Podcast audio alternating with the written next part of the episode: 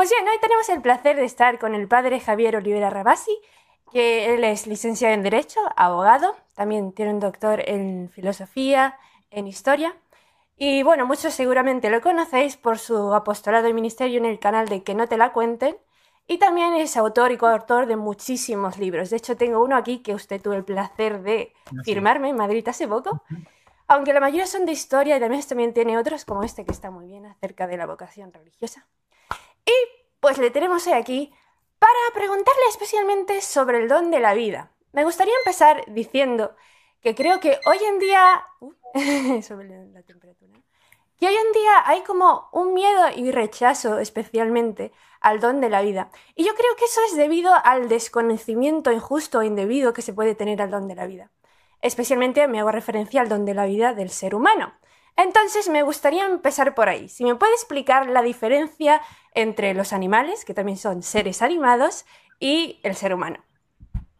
Está bien que se haya hecho esa, esa aclaración, no la última, porque hoy es como, como decías, ¿no? que hay una especie de miedo por el don de la vida, el don de la vida humana, ¿no? No así el don de la vida de los gusanos, de las ballenas, de los delfines, este, de, de las plantas. ¿Por qué? Porque mucha gente cada, vez uno lo ve más, ¿no? Esto que, que mm, se tiende a una especie de moda que hay actual, que después del veganismo viene una ideología que se está llamando últimamente el antiespecismo, que es más o menos, para decirlo así de modo rápido, que, que no hay mucha diferencia, o que no hay diferencia, mejor dicho, entre la especie humana y la especie, no sé, perruna, o la especie este, de, apícola o la que fuera. Por eso eh, hay gente que tiene quizás muchos eh, gatos o perros en su casa, pero no quieren tener hijos. O, fomentan eh, la donación de, dinero para, salvar las ballenas o, dejar de supuestamente romper la capa de ozono y qué sé yo, pero después también, este, por otro lado, están en, contra de la vida humana.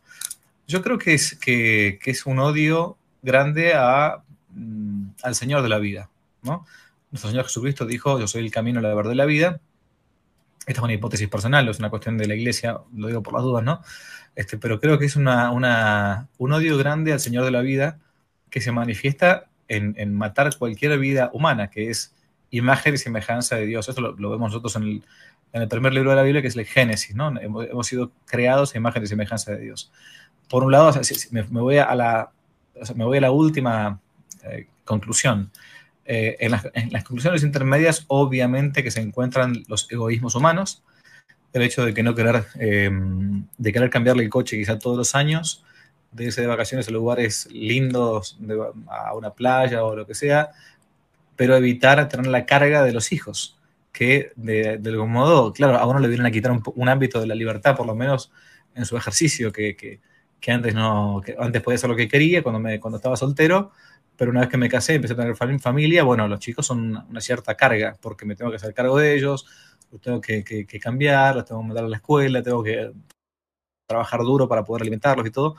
Entonces hay, un, por un lado, un egoísmo muy grande, una autosuficiencia muy grande del ser humano, y por otro lado, en concomitancia, digo, vuelvo al principio, creo que se, esconde el que es enemigo del, género humano, que es ni más ni menos que el demonio, que es el odiador de, Dios y que inculca estos antivalores en la gente para que no para que no quiera engendrar vida, o sea, es lo más natural del mundo. Eh, pero lo digo incluso, y perdón la dirección, pero otra vez hablaba con una, con una religiosa, una, monjita.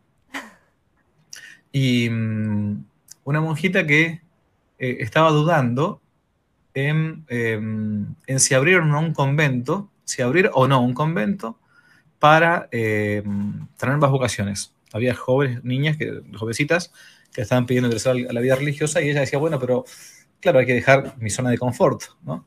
Bueno, hermana, eh, o, sea, o te agarran la menopausia física o te agarran la menopausia espiritual, pero, pero no, no, claro, o sea, fue, una, una, especie de analogía, pero es real. Aunque uno haya decidido la castidad por el reino de los cielos y no porque no, eh, porque no, a un varón no le gusta una mujer, a una mujer no le gusta un varón, porque es lo, natural en el ser humano, eh, eso no quita que uno quiera engendrar vida, aún la vida espiritual, ¿no? Sí.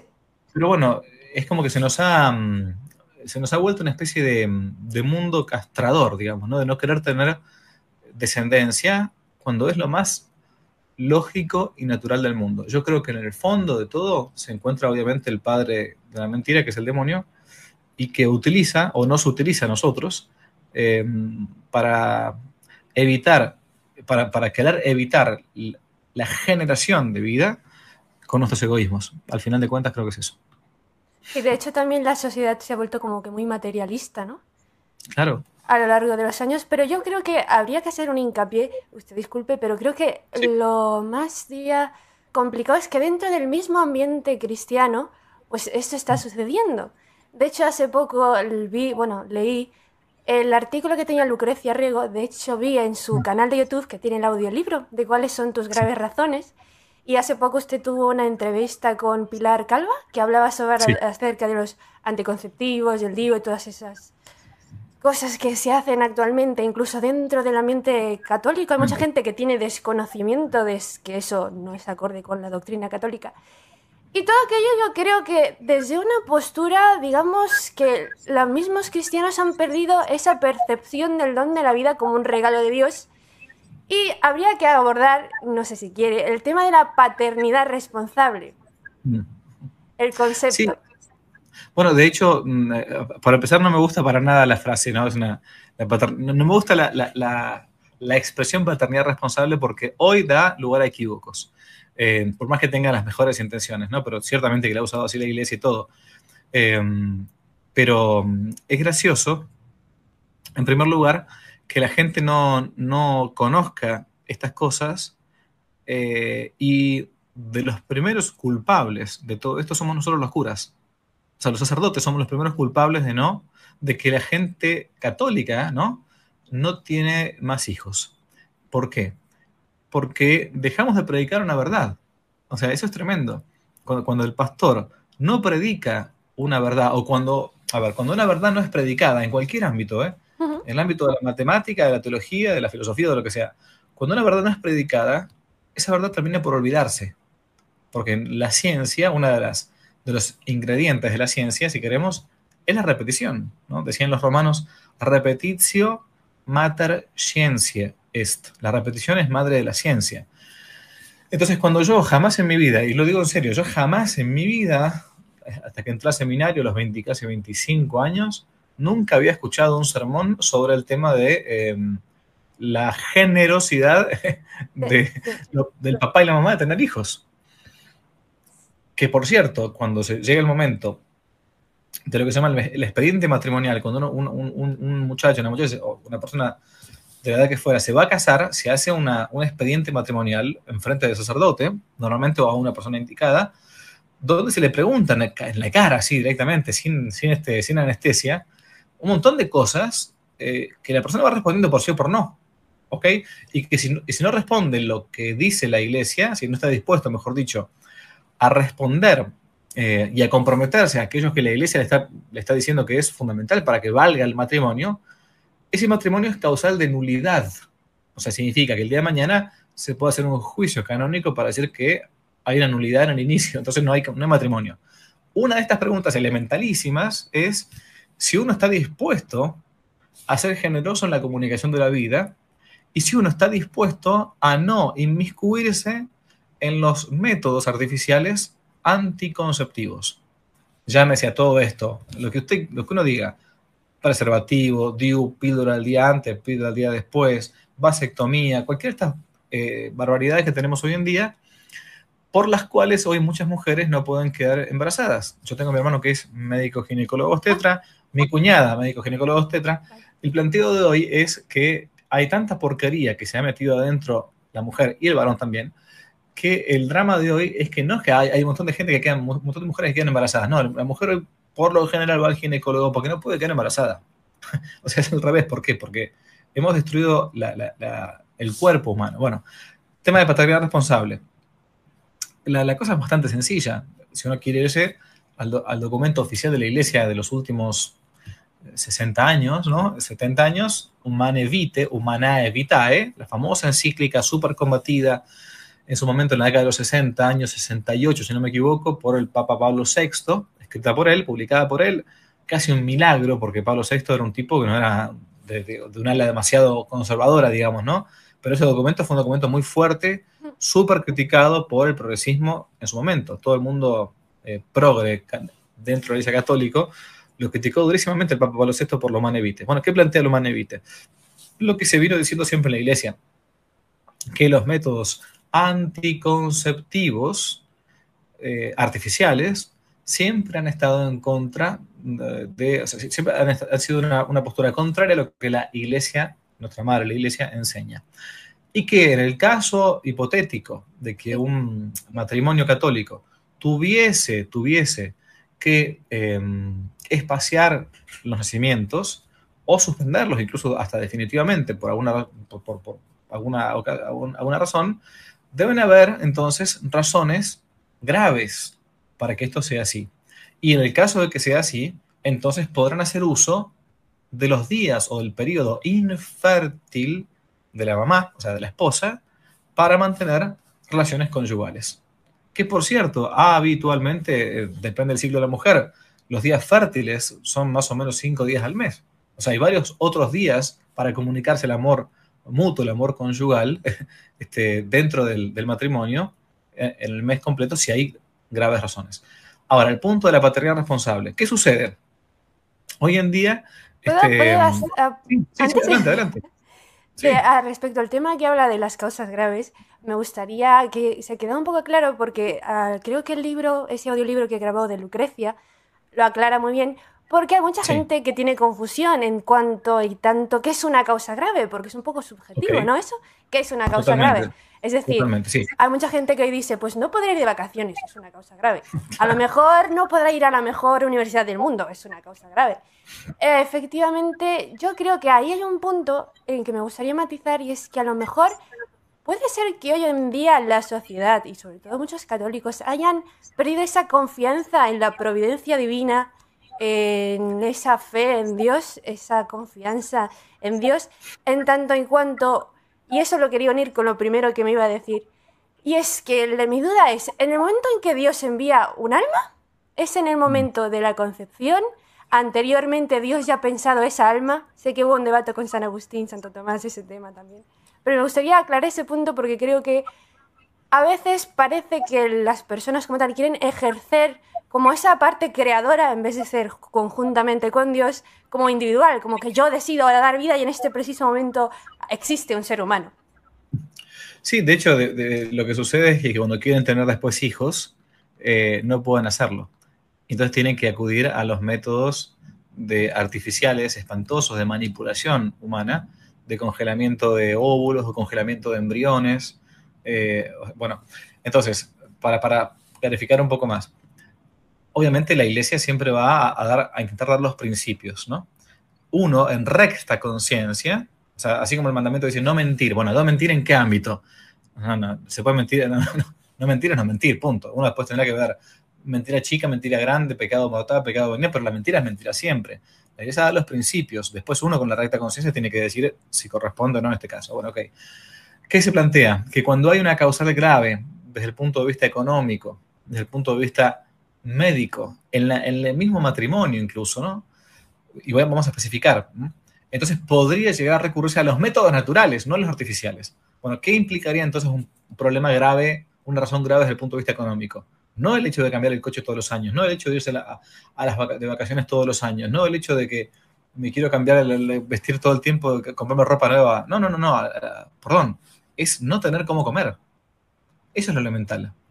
Que es un, es un hecho grave este, eh, eh, desde el punto de vista físico. Un hecho grave desde el punto de vista físico es que la mamá realmente ya médicamente, ante un médico serio, ya no puede tener familia porque peligra gravemente su vida o la del bebé, ¿ok? Entonces, bueno, no nos queda otra opción. Como último momento, bueno, deberemos entonces apelar a los espacios infértiles, ¿no? ¿Por qué? Porque el fin del matrimonio eh, es doble. Esto es en el catecismo, ¿no? Uno es la procreación de la prole, o sea, de que, nazcan hijos, la finalidad, ¿no? Pero otro también es el amor mutuo y el remedio de la concupiscencia que hay en varón y en mujer. Entonces, para la comunicación mutua y remedio de la concupiscencia también está permitido, porque si no, es muy sencillo. Si no, cada vez que el varón y la mujer tuviesen relaciones conyugales, engendrarían vida. Y, no, Dios no la quería ni siquiera así. Es más, ha hecho que tan sabe la naturaleza que hasta cierto punto el cuerpo de la mujer dice, ya no puedes más tener hijos, porque no te vas a aguantar más criarlos después de los 50 años. Bueno, ahora, ¿qué sucede? Que se la pasaron toda su vida este, eh, proyectando la familia, ¿no? O no, todavía no voy a tenerlos, nos, juntamos, ni siquiera nos casamos, nos juntamos, nos, emparejamos y cuando llegan a los 40 años ya, claro, el óvulo de la mujer empieza a decaer no es tan fértil como cuando tenía 25, pongámosle, o, 30, ¿no? Entonces, poco a poco, el, porcentaje de, natalidad después de cierta edad de la mujer va decayendo.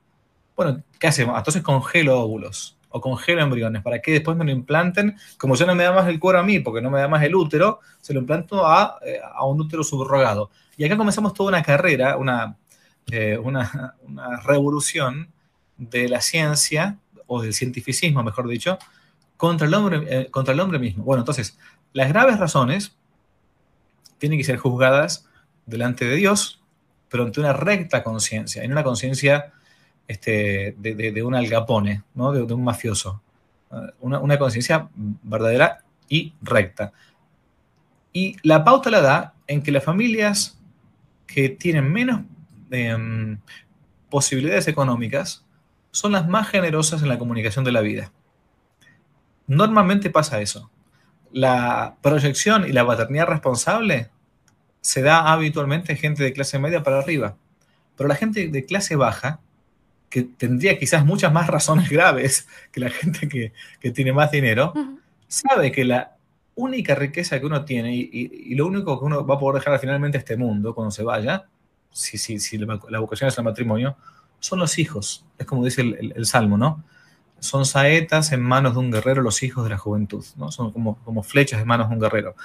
Entonces, esta paternidad responsable a mí me, causa escosor porque cuando los dos novios, eh, por gracia de Dios a esta altura ya no se casa nadie por la iglesia, lamentablemente, o es muy, poca la gente, pero dos novios deciden casarse por la iglesia, la primera cosa que, que, que dicen, bueno, y nosotros vamos a, esperar un tiempo todavía, y después de un par de años vamos a tener hijos, vamos a, a, a programar, este, programar? Vos te casás para... para Eso habría que hacerlo con anterioridad. Pero claro, en todo caso no te cases si no querés. O sea, no, te, no, te, comprometas para, para, para eso. Este, pero, programando, aparte como si un acto de amor fuera programático, o sea, es algo, eh, realmente es algo espantoso. Pero bueno, este, estamos así en la iglesia, lamentablemente tenemos malos pastores que no solamente que no predican estos temas, sino que predican al contrario, predican mal. Entonces yo he conocido casos de sacerdotes o de, laicos que te vienen a preguntar en confesión o fuera de confesión, eh, no, que el padre, un, cura me dijo que yo, sí, perfecto, ahora la iglesia permitía, permitía todo, sí, sí, bueno, si ya la verdad que no, no, este, veas demasiado, no, no, no, no, es que tuve estrés posparto. O no, que engordé demasiado en el parto, entonces después me, costaron bajar, me costó bajar mucho los kilitos que me subí. Eh, eh, pero, eso, no es una grave razón. o sea, aparte, nuestros papás, nuestros abuelos, fíjense para atrás. España misma. Tengo que decir que tengo el regalo de Dios y son la decimosexta. Entonces, sí, una familia súper numerosa.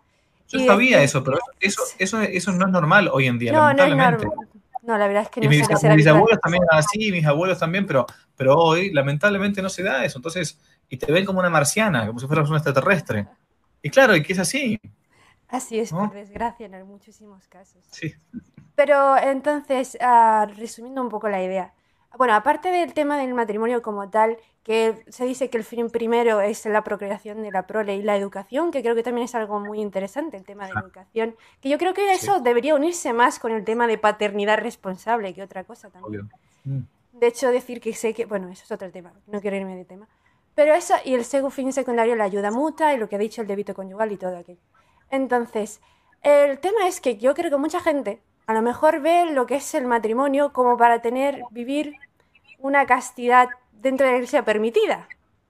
No como pensar que es una unión para dar, engendrar hijos como tal. Que no ven cada hijo como un alma. No sé, yo creo que he tenido el regalo de recibir el mensaje de mi madre, por ejemplo, de decir que cada, cada persona a ser nacido es un alma en la que Dios le ha puesto una misión, para misión, para santidad y seguir. Entonces, esa pregunta que le he hecho antes es, ¿en qué momento ¿en qué momento Dios piensa en la creación de las almas? Porque yo creo que hay gente que piensa que, bueno, pues ahora no tengo este hijo y lo tendré más tarde, pero ¿Dios reserva las almas para más tarde? ¿Dios ya tiene contado cuántas almas van a nacer? Bueno, nosotros no sabemos exactamente eso. En la mente de Dios seguramente estará calculado hasta el fin de los tiempos cuántas almas habrá en el mundo, pero sí sabemos que Dios se obliga, quiere obligarse, mejor dicho, quiere obligarse a enviar un alma cada vez que, decimos en filosofía, la materia está dispuesta. Lo que decías antes de San Agustín y San Tomás es porque se entendía en la época de la biología, o si queremos, sí, la, física, como se llamaban antes la medicina, ¿no? De Santo Tomás, por ejemplo, que recién eh, la materia, o sea, para decirlo de modo sencillo, el cuerpito eh, del bebé estaba dispuesto para recibir el alma racional a partir más o menos del tercer mes. Esa es la, idea que en gran parte quedó hoy en el mundo ortodoxo ruso, ¿no? Por eso es que algunos en el mundo ortodoxo ruso plantean que perfectamente se puede abortar hasta el tercer mes. Bueno, Santo Tomás lo plantea como una hipótesis según la medicina de la época. Hoy sabemos perfectamente que desde el momento mismo en que se une el espermatozoide con el óvulo, eso ya es algo distinto del papá y de la mamá, que tiene una estructura distinta, una vida propia que todavía depende en el, desarrollo de la madre. Por eso es que uno no puede este, interrumpir un embarazo, aunque sí puede interrumpir una ducha, ¿no? Cuando hablan de la ah, interrupción voluntaria del embarazo, no, un momentito, vos podés interrumpir este, este, una ducha o un partido de fútbol, pero si interrumpís un embarazo está matando a alguien. Es como si uno quiere interrumpir el vuelo de un avión cuando está arriba del avión. Interrumpámoslo, nos tiramos todos, no, nos morimos. Bueno, porque estamos dentro del avión, ok. Es como el, embrión dentro de la mamá es como una persona dentro de un avión, ok. Entonces, en, eh, en Santo Tomás y San Agustín se planteaba que hasta que no estaba bien dispuesta la materia del cuerpo no podía recibirse el alma racional. Hoy lo sabemos por el ADN, que en ese mismo momento ya hay una cosa distinta, ¿no? Una vida distinta. Y por eso es que ya en ese mismo momento hay una forma sustancial, se dice así en filosofía, que es el alma racional y por lo tanto hay vida humana. Vida humana que se está desarrollando. Claro, que no tiene los brazos como ahora a, los dos segundos que está, que está concebido como nosotros. Ni tiene todavía el pelo, ni, ni, puede caminar, ¿no? Pero es un ser humano en acto, no es un ser humano en potencia, ¿no? Es un ser humano en acto y por lo tanto debo yo respetar esa vida desde el momento de la concepción. Bien, y Dios, entonces, termino con eso, se obliga a enviar el alma racional siempre que esté puesto el estén puestos los coprincipios corpóreos de esa unión, óvulo y espermatozoide. Eh, por eso es que tanto alma humana y por lo tanto vida humana hay en el útero de una mamá cuando papá y mamá se, se, querían tanto que tuvieron un hijo, como hay vida humana en, un, en una probeta, en un, en un pedazo de vidrio. O sea, en una fecundación in vitro, porque Dios se obliga, quiere obligarse a enviar la vida, aún así, cuando el hombre está manipulando la vida. Curioso. No, desconocía que era siempre en ese momento. Mi duda también es porque, por ejemplo, en la San Pablo, en la carta de Efesios, decía que él, Dios nos conocía antes de la creación del mundo. Y hay gente que dice y piensa, opina, que cada uno de nosotros está predestinado ya en la mentalidad de Dios, en la mente de Dios. Entonces, ¿se podría decir, mi duda es, que aquellas almas que no llegan a nacer por un tema espacial han sido como no abortivas, pero que no se ha permitido nacieran? Eh, ¿Se podría decir qué cosa, perdón? Quiero decir que en tanto en cuanto se evita la concepción de esas almas, ¿es que ah, ha sido un, impedimento para Dios? Es que Dios, eh, o sea, es que Dios crea las almas para los cuerpos. Mm, ¿Ok? Sea, eh, el alma, nosotros tenemos pensado el alma a veces demasiado de un modo mecanicista, como si fuera un fantasmita dentro de un cuerpo humano. No. Y esto, aunque parezca raro, es, si, ahora no porque estoy, te estoy viendo por un computador, ¿ok? Pero si yo te viera personalmente, cuando nos vemos, me acuerdo que en, Madrid, que fue en, enero, este, cuando uno ve a una, una persona físicamente, cara a cara, y no por medio de una imagen como ahora, uno, estamos acostumbrados a decir que el hombre es alma y cuerpo, reitero, como si fuera un fantasmita dentro de un, de un maniquí, digamos, ¿no? No, el, alma es mucho más actual que el cuerpo, porque es lo que le hace vivir. Cuando uno ve que un cuerpo decimos un cuerpo animado. En realidad, podemos decir más todavía, más fuerte, porque lo principal en el hombre es el alma y no el cuerpo. Uno más debería decir un alma corporeizada. Voy a decir algo que quizás a alguno le suene una herejía. Cuando uno ve a una persona, está viendo su alma. ¿Por qué? Porque está viendo que esa persona habla, siente, respira, se mueve, camina, mira, huele, gusta. O sea, hay un principio vital que la está animando. Entonces, cuando uno ve a una persona, ve su alma. Ah, padre, que no, pero los santos ven las almas. Sí, eh, se entiende cuando se dice eso, cuando está viendo su conciencia, qué está pensando, su pasado, etc. Pero cuando yo veo a una persona que está viva, estoy viendo un alma corporizada, estoy viendo un alma que está animando, o sea, un principio vital, eso es alma, un principio vital que está dándole vida a un cuerpo. Entonces, em, y el alma, esa alma, ese principio vital, está hecha para este cuerpo. Dios en vida es alma para este cuerpo. Yo no podría decir, porque no, si bien la frase de San Pablo está entendida así, en la mente de Dios, uno, bueno, están, están todas las posibles almas que Él querría enviar al mundo, quizás uno podría decir de ese modo, pero el alma solamente existe en el momento mismo que se da la concepción. ¿Por qué? Porque el hombre es no el alma, como decía Platón solamente, o los estoicos, ¿no? No, no, no somos un, dualismo, ¿no? El, hombre no es el alma, el hombre es alma y cuerpo. Esa es la necesidad por, la cual nosotros, mm, cuando muramos, al final de los tiempos, decimos en el credo, esta alma se va a unir de vuelta con este cuerpo. ¿Para qué? O, para ir eternamente al infierno, Dios no quiera, o para eternamente al cielo. Pero, eh, y esa es la, esa es la, esa es la la realidad tan dolorosa de la muerte, porque esta alma está hecha para este cuerpo. Entonces cuando se separa, el dolor es tan, pero tan fuerte como, como se separan dos cosas que están hechas para uno para el otro, ¿no? Eh, entonces no sabría decir eh, con certeza esto que decías antes de, hmm. de que son, yo creo, me inclino a decir que no, porque el alma no es un ángel, sino que está hecha para el cuerpo. Sí que en, en la mente de Dios habría muchísimas almas que quizás se querrían ver al mundo si fuéramos más generosos. Lo que está diciendo recuerdo que es que creo que haber leído en el catecismo que dice que el alma da forma al cuerpo. Claro. forma, ¿no? En sentido eh, eh, corporal, ¿no? Este, el alma es, decimos, decimos, el alma es, em, es forma del cuerpo. Es una frase ni siquiera de la iglesia, es de Aristóteles, en cuanto a que es principio intrínseco de ese ser, ¿no? Eh, también los seres, los seres em, animales que no son humanos tienen un alma, Ah, padre, el padre dice que tiene el alma los perros, sí, pero, pero no alma racional como nosotros, porque alma, reitero, exacto, no es un alma espiritual, es un alma que es un principio vital que hace que ese perrito, ese gatito, ese elefante, o esa planta también, porque tiene vida, cualquier principio vital, dice Santo Tomás, es llamado alma, anima, dice anima, animal, viene de ahí justamente, que, tiene, que es animado.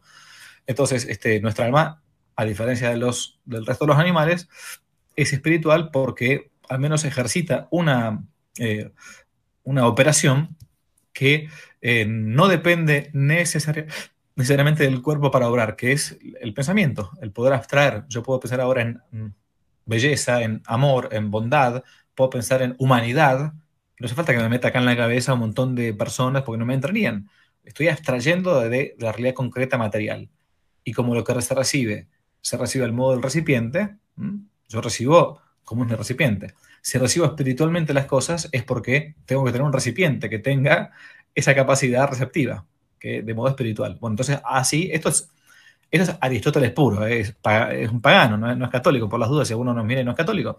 Aristóteles, siglo IV antes de Cristo, ya demostraba, Platón también, pero Aristóteles específicamente, que tenemos un alma espiritual que no depende del cuerpo para ser y que por lo tanto, si es espiritual, subsiste después de la muerte que recuerdo que eso no sabía, sí que recuerdo a San Agustín que dice que hay tres capacidades del alma, ¿no? Como tal. San Agustín planteaba que memoria, inteligencia y voluntad, exactamente, sí. Planteaba esas tres capacidades. Claro. Y eso iba a preguntarle, ¿lo que nos hace imagen y semejanza de Dios es el alma?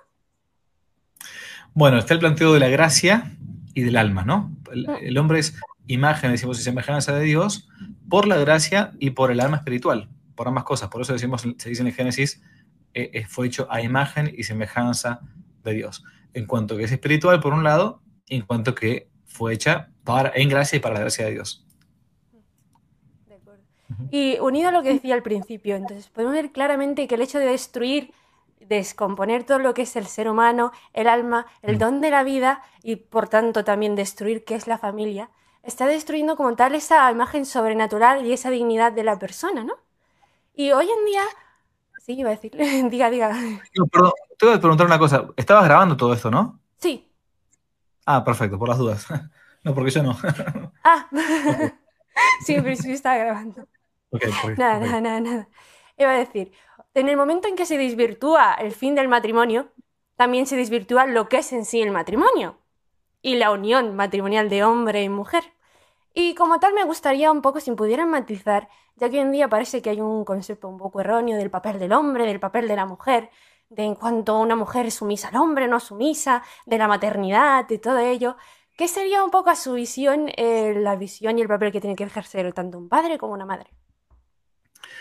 Bueno, siempre se, dice que el papá, eh, que el hombre es la, es la cabeza y la mamá es el corazón, ¿no? O sea, no, no existe un, cuerpo, o ser un monstruo, un, cuerpo que tuviera nada más que corazón pero no tuviera cabeza, o un cuerpo que tuviera cabeza pero no tuviera corazón. Em, eh, el hombre y la mujer no son enemigos como se plantea hoy en día. Hoy, se está planteando esta ideología del feminismo, o, eh, una, de las tantas mm, perversiones modernas o de las famosas colonizaciones ideológicas es el tema de estos movimientos disruptivos que quieren plantear, ¿no? que, así como antiguamente eh, hijos contra padres en la década del 60 con el, tema mayo francés, el comunismo, los movimientos hippie y todo esto, eh, estudiantes contra profesores, bla, bla, bla. Bueno, ahora tenemos la, pelea del varón contra la mujer con todos estos movimientos mm, minoritarios, por cierto, porque la gente normal no es así, la gente normal es normal, digamos, ¿no?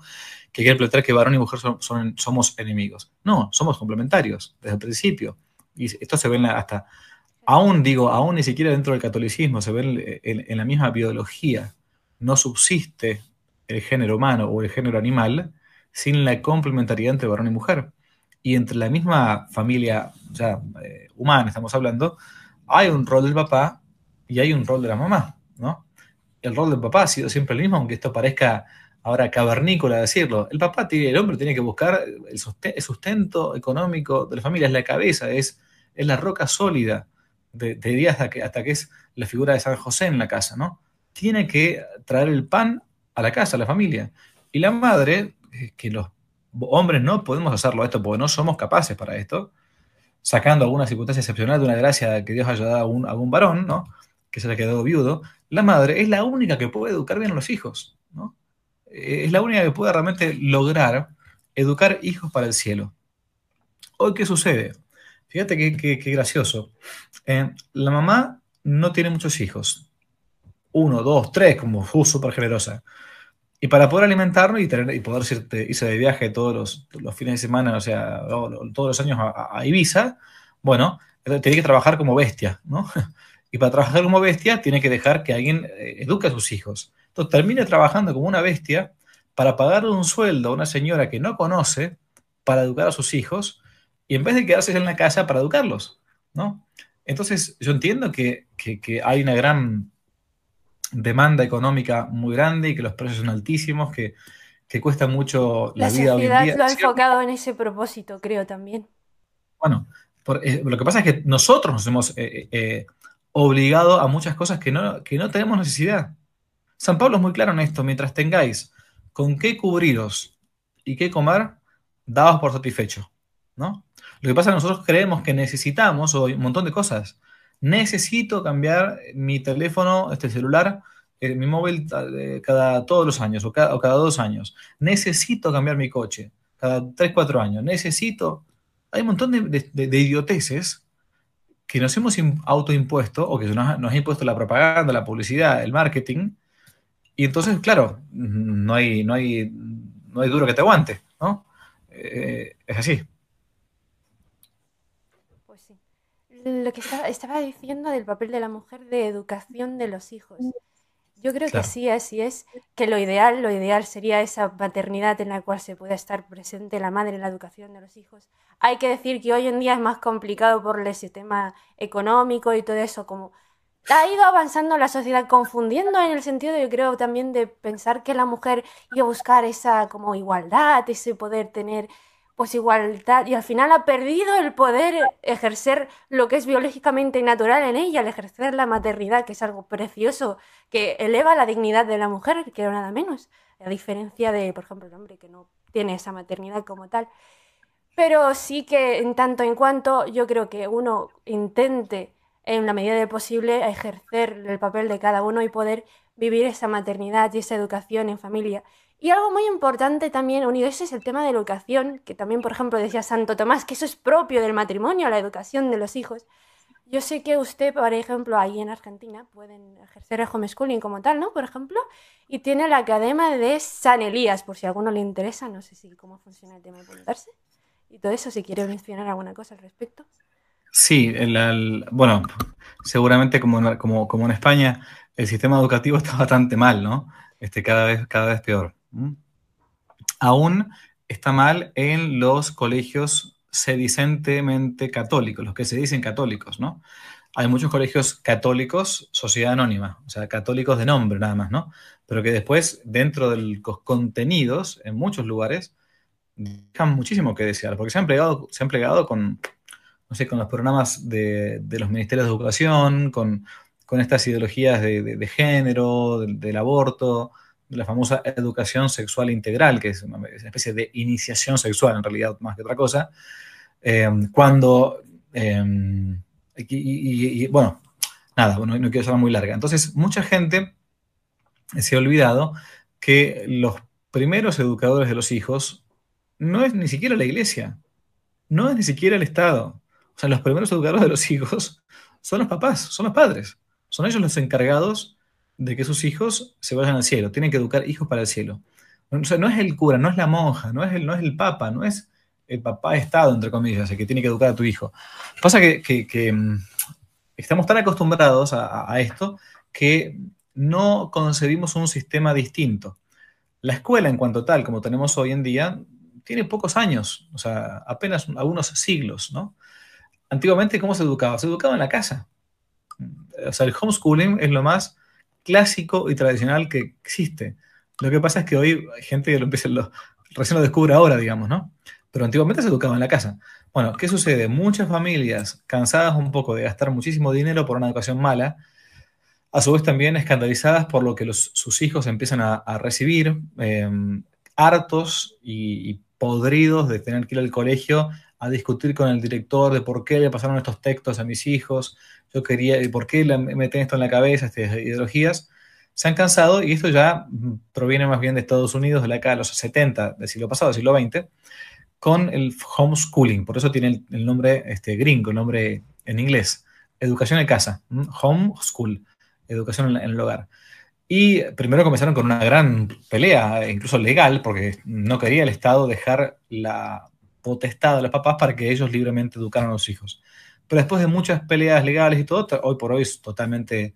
¿En Estados eh, Unidos? Sí. En Estados Unidos totalmente liberado. En otros países más brutos, este, como los nuestros, Argentina, eh, o como más duros, como en España, totalitarios por completo con el tema este de la, de, la educación, que creen que solamente tiene que estar sí o sí o en una escuela eh, concertada, estatal o privada, porque, porque quieren tener el control de los programas.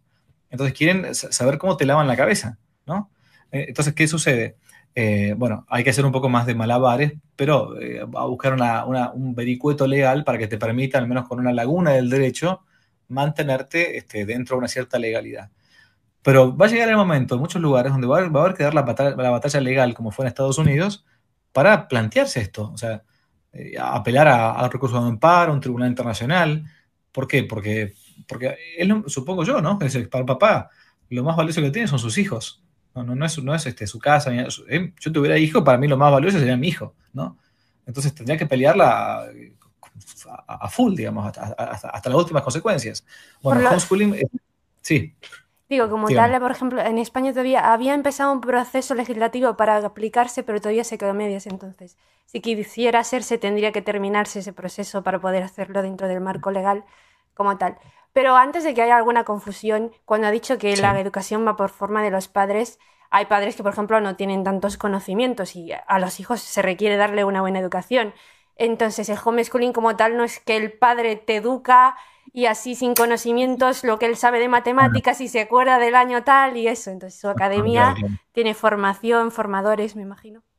No, lo, que, lo, que, tiene, lo que tiene el homeschooling es que, una academia, un colegio, eh, te va dando los, eh, los contenidos de gente que ya ha trabajado previamente, que tiene, que tiene experiencia en educación y todo. No es que cada uno, bueno, ahora vamos a empezar a inventar la rueda. No, no, no, no un momentito.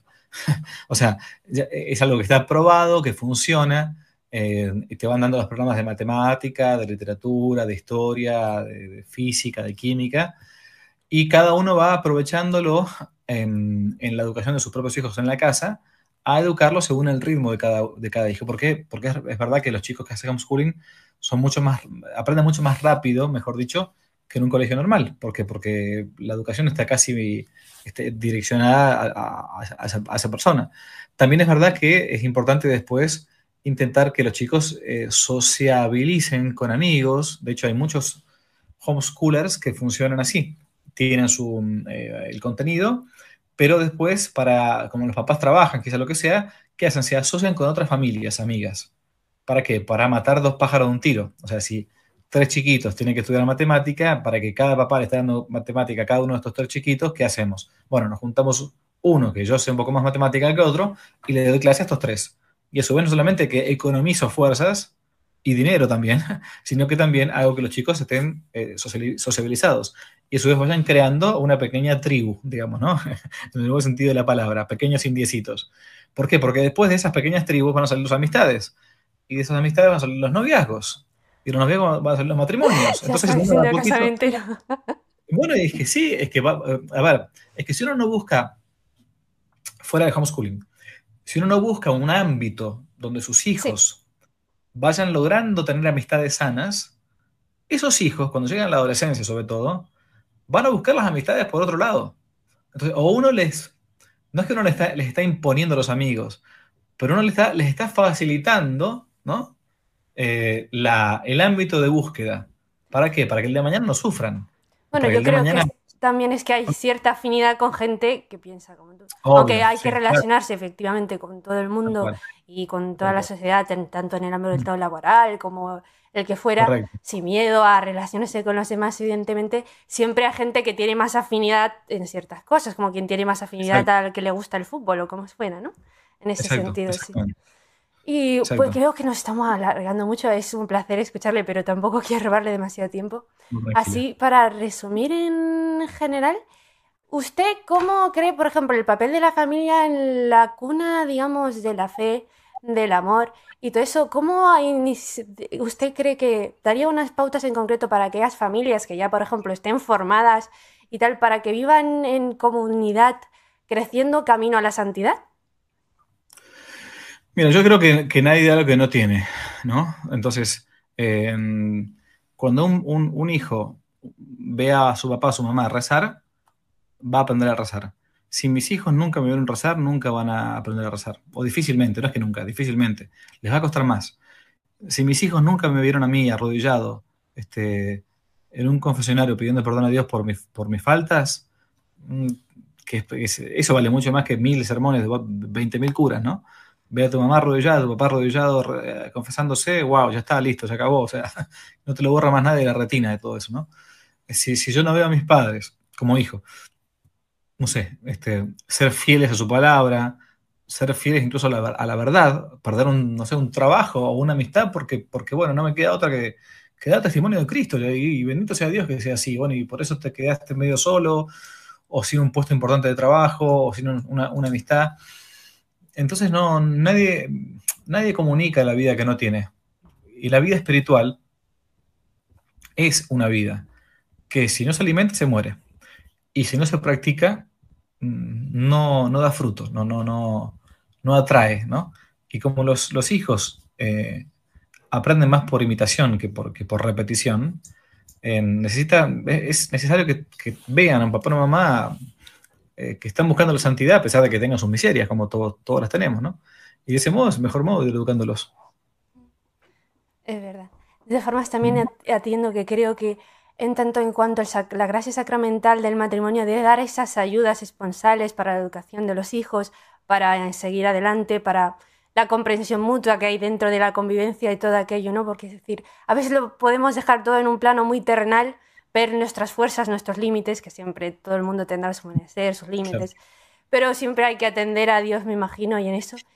Y el hecho es que yo creo que el, punto bueno sería que la gente entienda que el don de la vida es un regalo, el poder incluso ser partícipes de la obra creadora de Dios, que Dios nos usa, tan, bueno, se, se utiliza de nosotros para formar a aquellas almas, como se ha dicho, que está en la espera, en la espera de esa generosidad y también que todo se atente o se dirija en cuanto al amor, el amor entre los esposos. No tanto un uso, porque puede llegar a parecer, ah, es que te necesito para tener hijos, y más que eso es también es fruto del amor conyugal, el hecho de que nazcan esas almas, que luego educar y todo lo demás. Entonces, bueno. Correcto, sí, sí, todo, todo, todo acto de amor, que el amor significa eso, una palabra tan, pero tan prostituida, ¿no? O sea, el amor es, buscar el bien para el otro, o sea, no, el bien para uno. o sea, eh, en realidad habría que decirle más bien este, caridad, ¿no? El, digamos, el amor de caridad y no el amor simplemente de, afecto, ¿no? La caridad es eso, buscar el bien para el otro. Entonces, cuando uno ama a alguien, lo que menos quiere es hacerle un daño. Yo quiero hacerle el bien al otro. Y haciéndole el bien al otro, yo mismo me hago bien, yo me beneficio. Porque es natural que cuando uno ama a alguien, le hace el bien al otro, también uno mismo. Porque, porque un amigo y, una esposa o un esposo, ¿no? Eh, em, es parte de uno mismo. Como San Pablo va a decir, ¿no? Que no son dos, ya son una sola carne. Entonces, eh, mutuamente tiene que ayudarse para llegar al cielo. Ahí termino con una cosa que a mí me gusta mucho. Si algún día van o ven la famosa Capilla Sixtina, que es el lugar donde en Roma se eligen los papas. Eh, está pintado el magnífico juicio final de Miguel Ángel, ¿no? Eh, ese, juicio final que le llevó muchos años pintar. Bueno, ahí se encuentran ahí, claro, los, condenados abajo, ¿no? La resurrección de los muertos, los condenados que se los llevan para el infierno, y los, que, los ángeles que van llamando para el cielo. Bueno, hay una imagen, si uno lo, lo ve de frente, un poco más al lado izquierdo, de un ángel que está subiendo a los cielos a un matrimonio. Y el matrimonio se está colgando de un rosario.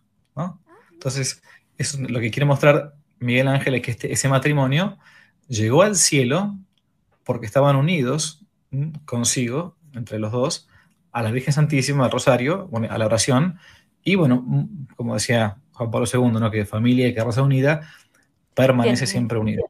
Entonces, este, esa, unión hermosísima entre hombre y mujer que se da en el matrimonio sacramental es la unión que te puede llevar perfectamente al cielo si uno eligió bien al momento de elegir, eso es muy importante, y después se mantuvo fiel a esas gracias actuales que Dios va mandando en ese hermoso sacramento que es el matrimonio. Pues así es. Y yo creo que, diciendo, como he comentado antes, que yo se me he planteado que al ser la decimosexta, pues creo que mi, vida es un regalo, todas las vidas son un regalo, pero pensar que yo creo que no hay mayor regalo que puedas hacerle a un hijo que darle la vida, más que cualquier otra sí, Claro. Exacto. Pues la verdad que ha sido un placer. Muchísimas gracias, Padre Javier. Ha sido un placer. Sabe usted muchísimas cosas, de hecho sabe usted de filosofía y muchísimos otros temas, pero que creo que este tema también es muy importante. Y darle las gracias, un saludo desde España a Argentina. Muchas gracias. Aprovecho de invitar a los hermanos españoles. Eh, ya Alba va a ir, así que este, este año no voy a poder ir, pero hay una ah. hermosa peregrinación en el fin de semana del apóstol Santiago a Covadonga, la peregrinación Nuestra Señora de la Cristiandad. Una cosa impresionante. Ahí uno va, uno va a ver una España distinta, eh, donde un montón de jóvenes caminando durante tres días, 100 kilómetros, van a los pies de Nuestra Señora de Covadonga para eh, hacer una, una peregrinación por la restauración y la reconstrucción de nuestra España, nuestra madre patria de España. Em, y eh, reitero, este año yo no voy a poder hacerla lamentablemente, espero el año que viene hacerla, pero los españoles que están escuchando y que quieran ver una experiencia única, aprovechenla. Y además, si están solteros, es un buen lugar para conseguir novio o novia. Qué bien, muy bien, padre. Bueno, adiós. adiós aparte de suscribirse, activar la campanita y comentar, en la descripción de este video se van a encontrar con el link de la plataforma Patreon, un modo concreto de apoyar este apostolado que intenta hacer una contrarrevolución cultural y espiritual. Dios les bendiga y que no te la cuenten.